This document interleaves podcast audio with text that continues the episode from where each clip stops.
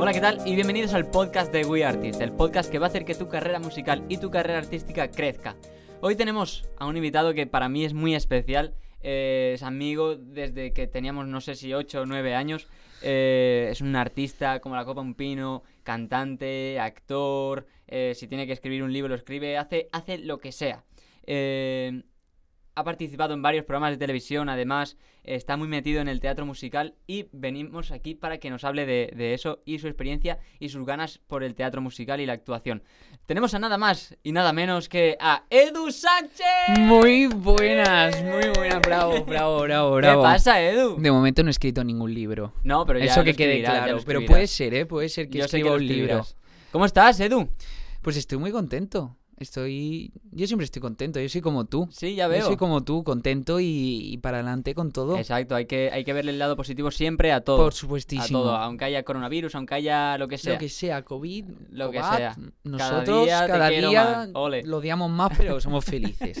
Eh, pues nada, Edu, eh, primero antes de empezar a hablar un poco de, de lo que te apasiona, de lo que estás haciendo ahora, de, de los consejos que puedes dar a, a otros artistas, cuéntanos un poco eh, quién es Edu Sánchez, que, cómo decidiste entrar a la, a la música, eh, qué es lo que te apasionaba de pequeño y ahora te apasiona, cuéntanos.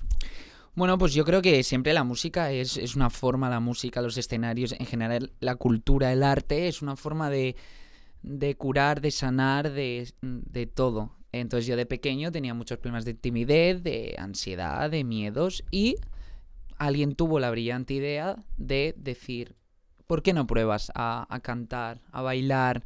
Eh, todo esto ayuda mucho, el cantar, el bailar cuando estás triste, cuando estás serio, ayuda muchísimo. Y yo empecé por esto, por este problema de timidez que tenía yo de pequeño, que de repente me dijeron, prueba a ver. Me subí a un escenario delante de, de cientos de personas la primera vez y me la ayudó primera mucho. vez ya con cientos de personas. Sí, No todo el mundo puede decir eso, ¿eh? vaya, fue una suerte. Y- Fue un poco enchufado, ¿eh? Pero ¿estabas nervioso? No, pues eso pasaba. Fui enchufado porque, claro, mi madre también mm, viene de este mundo. Claro, de porque tu madre es. Ana Marvila, es locutora de radio, presentadora, actriz, también una todoterreno artista. Sí. Y, y, pues tú has seguido un poco su camino. Sí.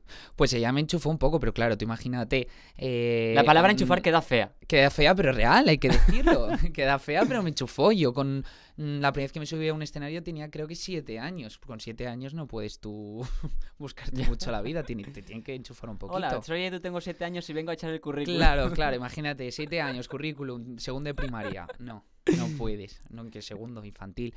Pero eso te decía que de repente un chico que llega de siete añitos, súper tímido, en plan, pero tú cantas bonito, y yo, sí, bueno, bueno, eh, pues sí. Y de repente se sube al escenario y, salía con unas gafas, las tiraba las gafas, empezaba a, a dar, venga esa palma, no sé qué, no sé cuántos. qué bueno, Y tío, y ni mi madre se lo esperaba. Y se qué bueno. Yo me acuerdo de la canción que hacías de Vaya Marrón.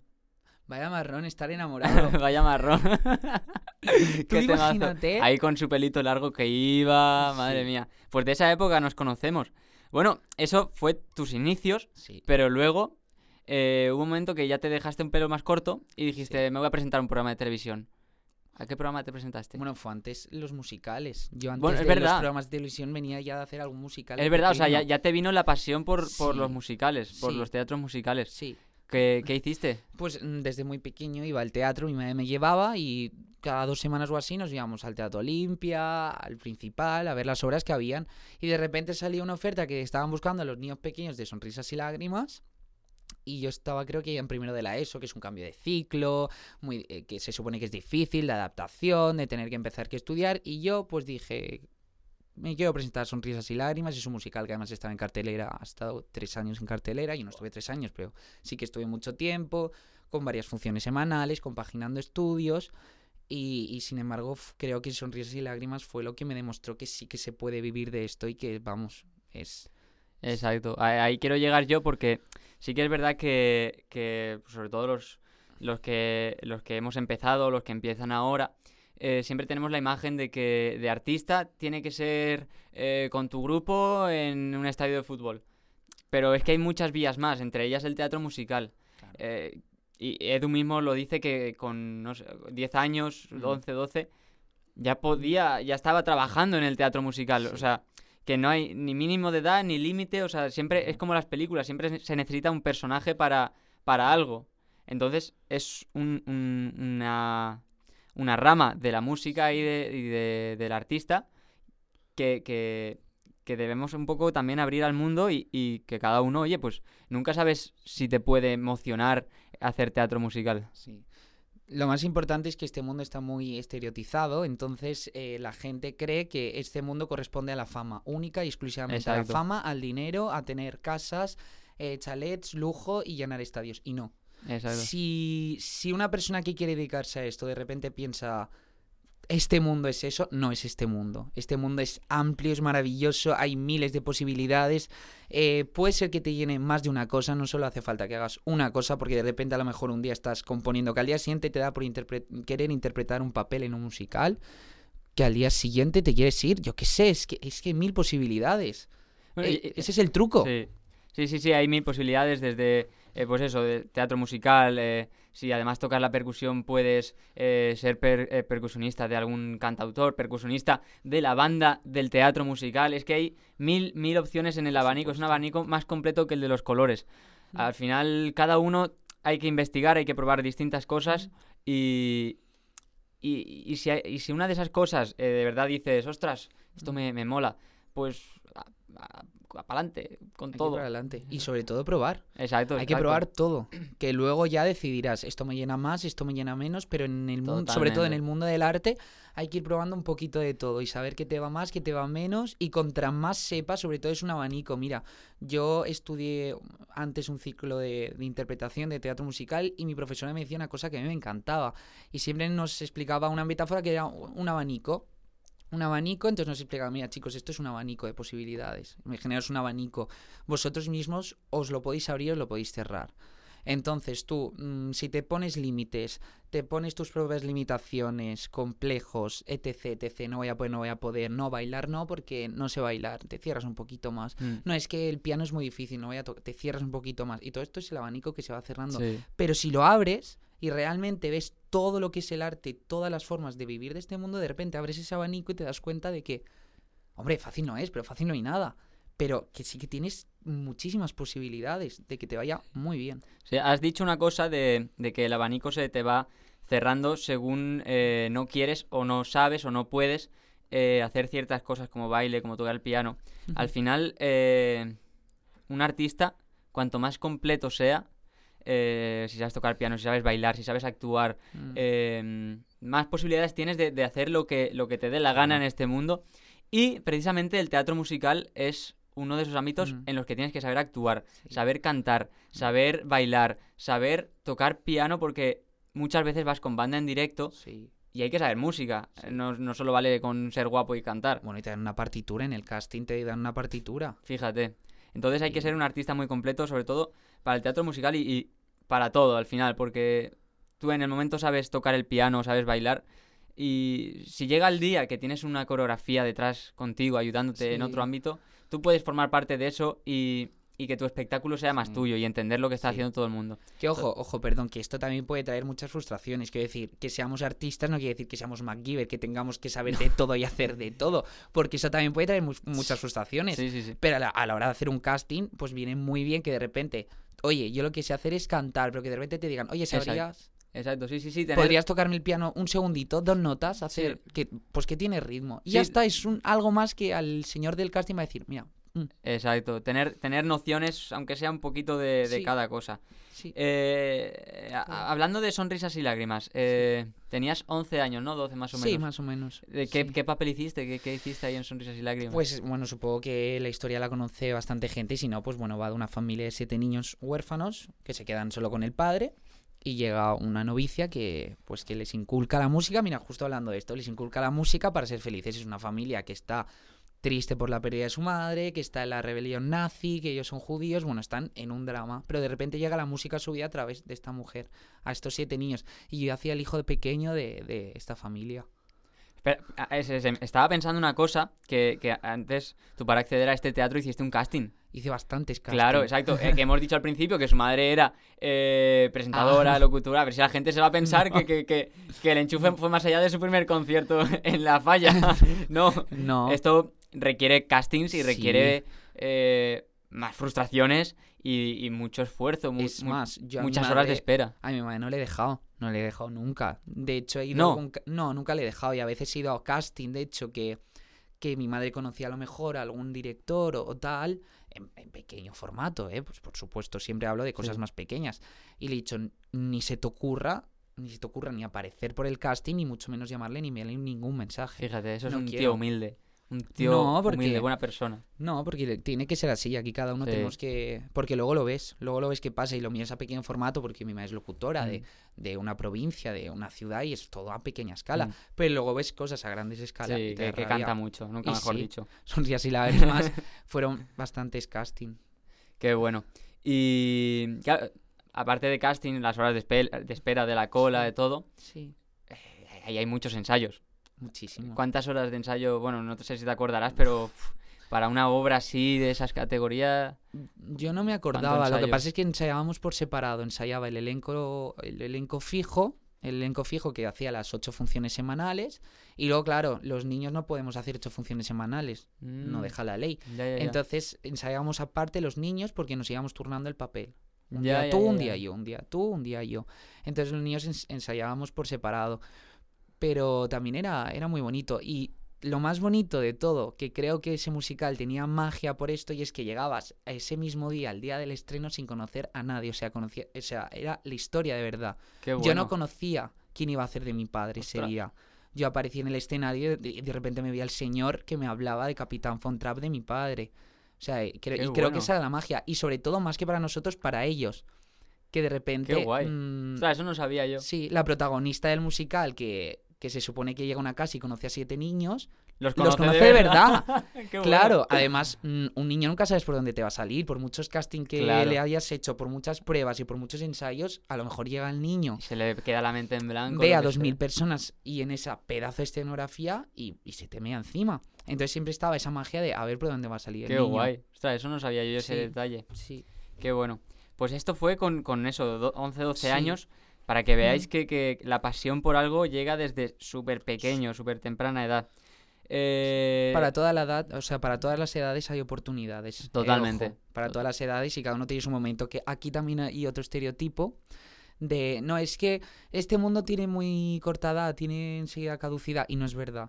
No es verdad. Lo que pasa es que hay que ir adopta- adaptándose al momento. Ni puedes adelantarte al momento, ni yo con 12 años mm, que lo intenté. Lo intenté y me frustraba. Quería aspirar a papeles de chavales de 16 años, me presentaba a esos castings, eh, tal, y no. Tenía que hacer papeles de 12 Claro. años. Y ojo, Anda, que- chaval, ahí con 12 Claro, años. y lo mismo puede pasar que dicen, no, es que tú con 40 años ya se te pasa el arroz para este mundo. No, no, No, no, lo que pasa es que estás para otras cosas, para, Claro. para otros aspectos. Totalmente, de acuerdo. Eh, después de Sonrisas y Lágrimas, eh, te presentaste a un concurso. Vaya. Eh, ¿cómo, cómo pasaste esa época? Yo me acuerdo que, que no podías hacer conciertos, fue un poco así. Sí, Pero bueno, lo pasaste muy bien, conociste mucha Sí. gente, eh, te reíste mucho porque Muchísimo, yo he estado ahí en esa época, la verdad, tengo el placer de haber compartido contigo. Y nada, fue una época muy, muy chula. Sí, sí. Luego llegó María Bradelo y sus musicales, Sí. que ahí fue el, el epicentro Sí, de, De esta unión. de- de esta unión, exacto. Sí, Eh, cuenta un poquito si quieres, María Bradelo nos juntó sí. a un grupo, hicimos Peque Artistas. Claro. Bueno, es que está- estás un poco saltando, ¿eh? La Sí, yo- línea, la línea Es que del mi, mi- tiempo. mi memoria es de pez. ya, ya, ya. No, primero fue María Bradelo y luego fue la voz. ¿Ah, sí? Sí, primero llegó Pues María Bradelo. Que si no recuerdo mal, fue en el 2009. ¿En Fue serio? Sí, ¿Tan fue- pronto? Sí, en el Anda, 2009, no porque me- primero estuve yo, 11 años. primero estuve yo, al siguiente año yo estaba en Sonrisas y Lágrimas, que lo hiciste tú, que hacías como una pequeña intervención en el musical con un Con grupo, Mask, con. Mask, y al año siguiente ya nos unieron. Anda. Pero yo en el 2009. Ostras, pues, pues esto era otro teatro musical, musical era Mm. más enfocado a, a niños porque era la magia de la Navidad, era Mm, otro concepto, pero lo que hablamos antes de, de probar todo tipo de, de ramas de- del ámbito. Yo lo probé, eh, en mi caso no me apasionaba bailar ni, ni actuar, pues dije, ya, ya lo he probado, me lo he pasado genial, pero Mm. no, no es lo mío. Mm. Pero en cambio Pero Edu sí, hiciste y Edu- pudiste hacerlo. Edu sí, Edu fue, fue lo suyo totalmente. Sí, yo Que- fue una etapa maravillosa. Sí, los ensayos ahí, ¿te acuerdas? Todo, todo era maravilloso. En- De todas formas, te hay que decir que tú y yo, tú y yo éramos los patosos, éramos los patosos Sí, del baile. entonces, había que explicar el baile y luego por separado había que explicar a nosotros otra vez el baile. Había que hacer Sí. 23 ensayos por aquí Claro. la culpa de estos dos que estáis escuchando ahora. Un pas de buré. que era- era lo- es- yo que ahora he estudiado baile es lo más fácil del mundo. ¿En serio? Un pas de es lo Pues yo más sigo sin fácil. saber hacerlo. Pues luego te enseño cuando Algún día hacemos una clase aquí de, de, Pero que, que es muy de interesante. Artist. Muy interesante lo que has dicho de que, oye, pues yo ya lo probé y no me ha gustado. Pero ojo, que vuelvo a decir, en ese momento no te gustó. Eso te iba a En ese decir. momento no te gustó. A lo mejor de- ahora no, ahora estás con tus cosas y tal. Luego dentro de cuatro años te llama María o te llama Mario y de repente te dice, oye, ¿quieres? Y si a lo mejor dijeras que sí, pues a lo mejor te gustaría. Tal cual, sí, sí, sí, sí. a lo mejor- incluso a lo mejor ahora, ¿sabes? Incluso Yo- ahora, sí, sí, sí, eh, sí. Nunca se sabe. Si te... Sí. Yo soy partidario, eh, aquí os quiero mandar un mensaje motivador, eh, de que si cualquier oportunidad que os llegue, ya sea eh, más pequeña o más grande, aunque sea actuar delante de tres personas, ya lo vimos con Barbé en el otro podcast, aunque sea actuar delante de cinco personas, id a por ello, o sea, al final Mm. va a ser una experiencia que vais a ganar y, y nunca sabes si puede Mm. pasar algo bueno, algo malo, algo gracioso, algo que puedas contar en un, en, en un podcast dentro de unos años, nunca sabes lo que puede pasar. Entonces, eh, cualquier cosa que, que- que os ofrezcan, artísticamente hablando, aceptarla.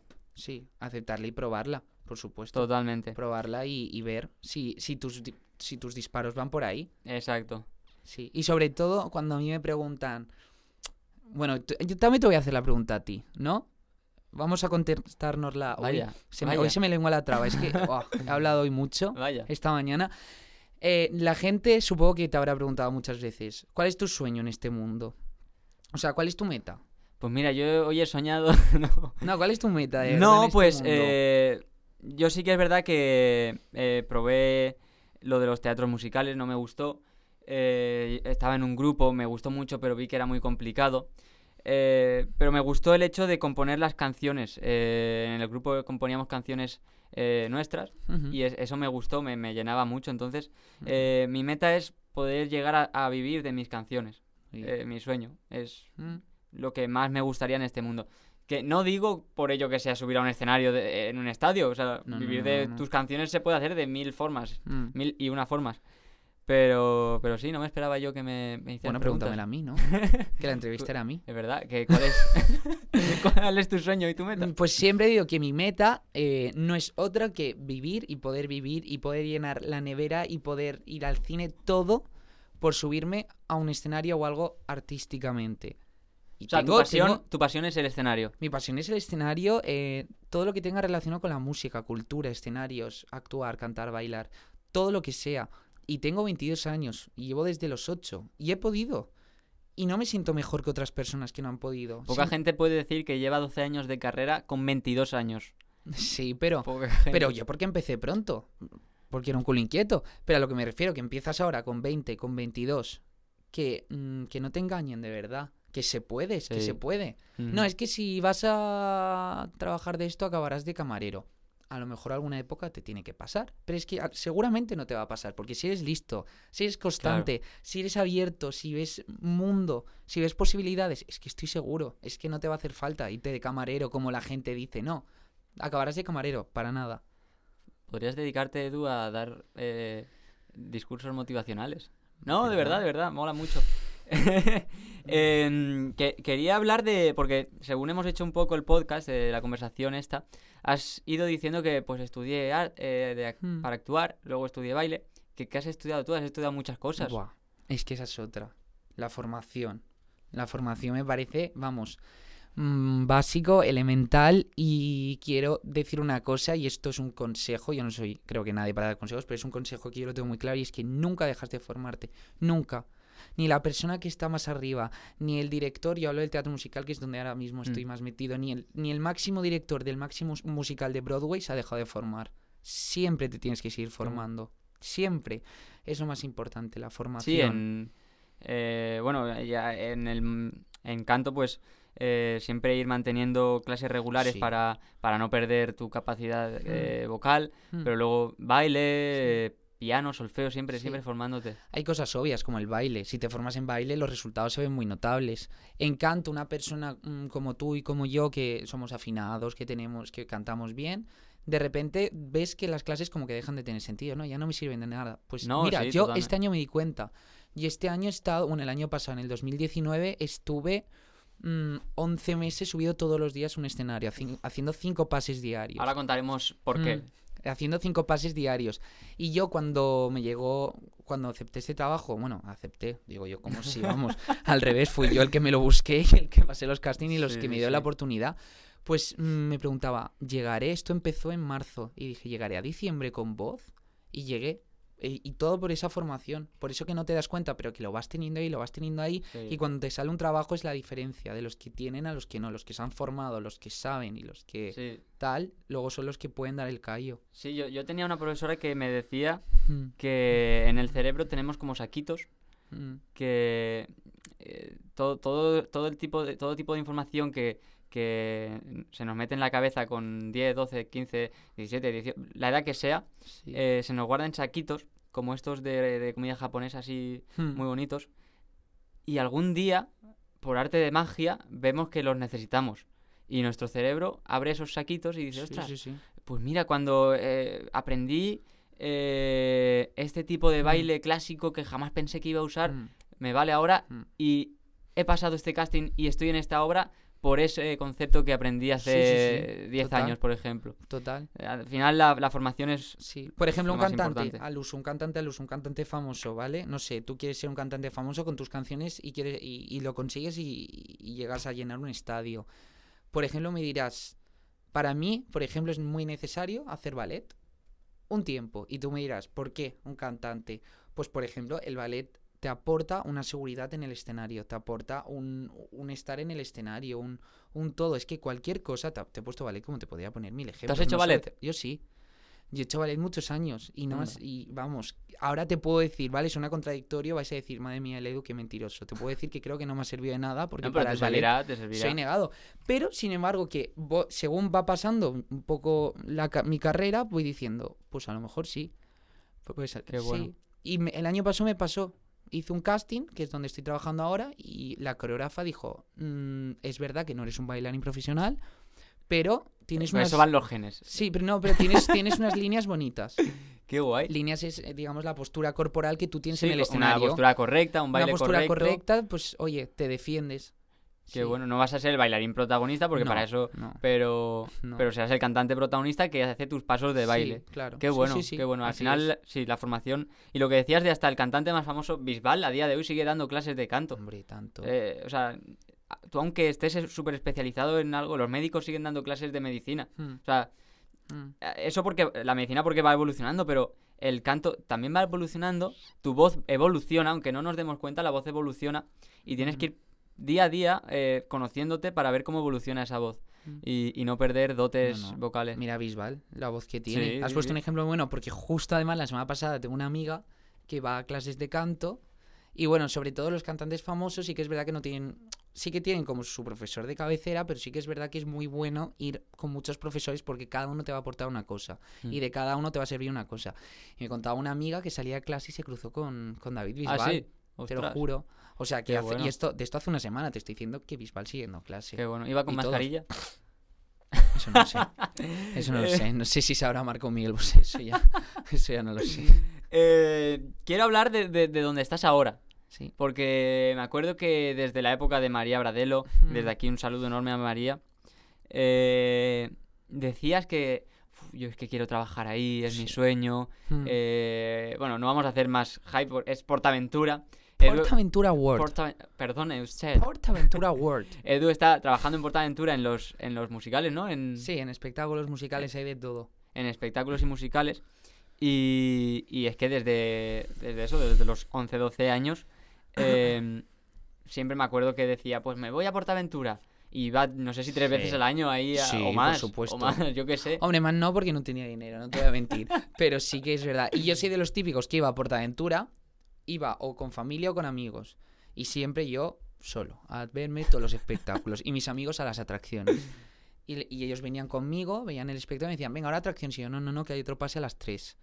Y me decía, tío, si ya te lo has visto. Y yo, no, no, que me la voy a ver el de Qué las 3 bueno. también. Sí, sí, sí. O sea, es vocación pura y, y Es dura. vocación. Y, y el destino ha decidido. Bueno, el destino, el esfuerzo No, y las ganas sí, han decidido que sí. estés ahora en Portaventura Eh, trabajando. Tres veces me costó. ¿Tres veces? Tres casting. Dos veces me, me dijeron que no. Más difícil que entrar a, a la tele.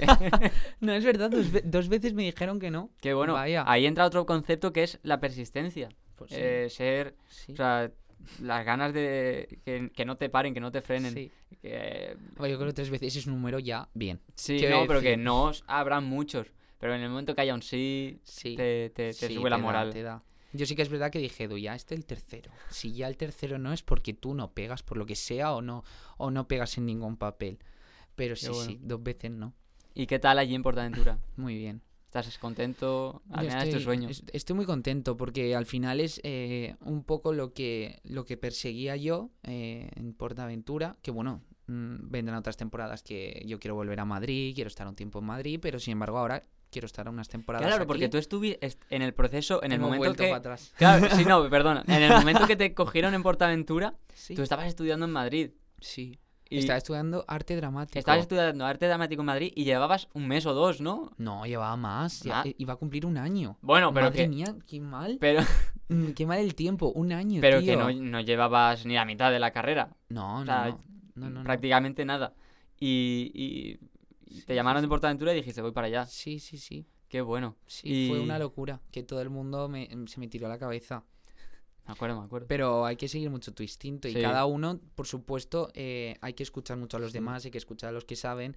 Pero yo creo que si eres listo, tú eres el primero que sabes por dónde quieres llevar tu carrera. Y, y te puedes equivo- equivocar o no, Mm. pero te tienes que equivocar y tienes que ir diciendo tú por dónde va tu carrera artística. Y yo en ese momento lo consideré así y me ha ido bien. Mm. ¿Cuánto tiempo llevas ya ahí en Portaventura? Pues llevaría dos años, pero por el parón del el COVID, COVID. llevo un año y poco. Bueno, Un año y poco. Pero sí, es, es, es un trabajo muy guay porque eh, se acerca muchísimo a, a- a lo que me gusta a mí, porque a mí un día me toca hacer un espectáculo de cantar, bailar y actuar, otro día solo me toca actuar, otro día me toca hacer un espectáculo con fuego, o sea, barbaridades que de repente te encuentras y dices, wow, qué guay. qué guay, sí, una producción brutal. Y sobre todo un equipo detrás que te quiero contar, y esto no es peloteo, miro a cámara, no es verdad, y un equipo directivo de espectáculos en Portaventura Bestial, que son unos profesionales, bueno. y estoy aprendiendo de mi director, de Gianfranco, de todos, una barbaridad. Es una escuela, bueno, de verdad. me alegro un montón. Ahí es lo que, lo que comentabas antes de que el año pasado hiciste eh, cinco pases al día, Sí. hacías cinco pases al día todos los días. Mm, todo- Madre- bueno, con un día de, con Sí, un día de Pero descanso. tela, madre mía, cinco Sí. pases al día todos los días Mm, durante un año. Durante, bueno, sí, Bueno. cerró dos meses el parque, pues... mm, ¿Cuántos meses tiene el año? 12. Sí. O sea, durante 10 Doce. meses. Durante 10 meses. Yo el sí. tiempo tuve la- Sí, sí, sí. Para los artistas también es verdad que no hay vacaciones nunca. Eso es Eh, verdad. Las vacaciones tocan cuando no hay trabajo, Eso ya es está. verdad. Eh, perdón, se me ha olvidado que antes de Portaventura y antes de irte a Madrid estabas en una orquesta. Vaya, mundo orquestas, Mundo qué orquesta. interesante. Eso da para otro podcast. interesante.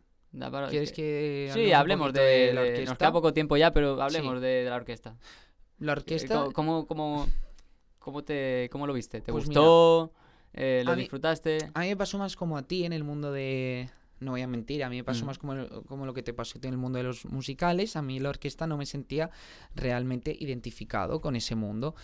Eh, pero, ojo, quiero dar otro consejo, perdón, mm, cogerlo o no, televidentes, pero eh, creo que para un cantante o para cualquier persona, creo que hay que pasar por la orquesta. O sea, creo que es como, como mm, instituto universidad. Sí, Hay que pasar un examen. Y creo que la orquesta te va a ayudar a ese examen.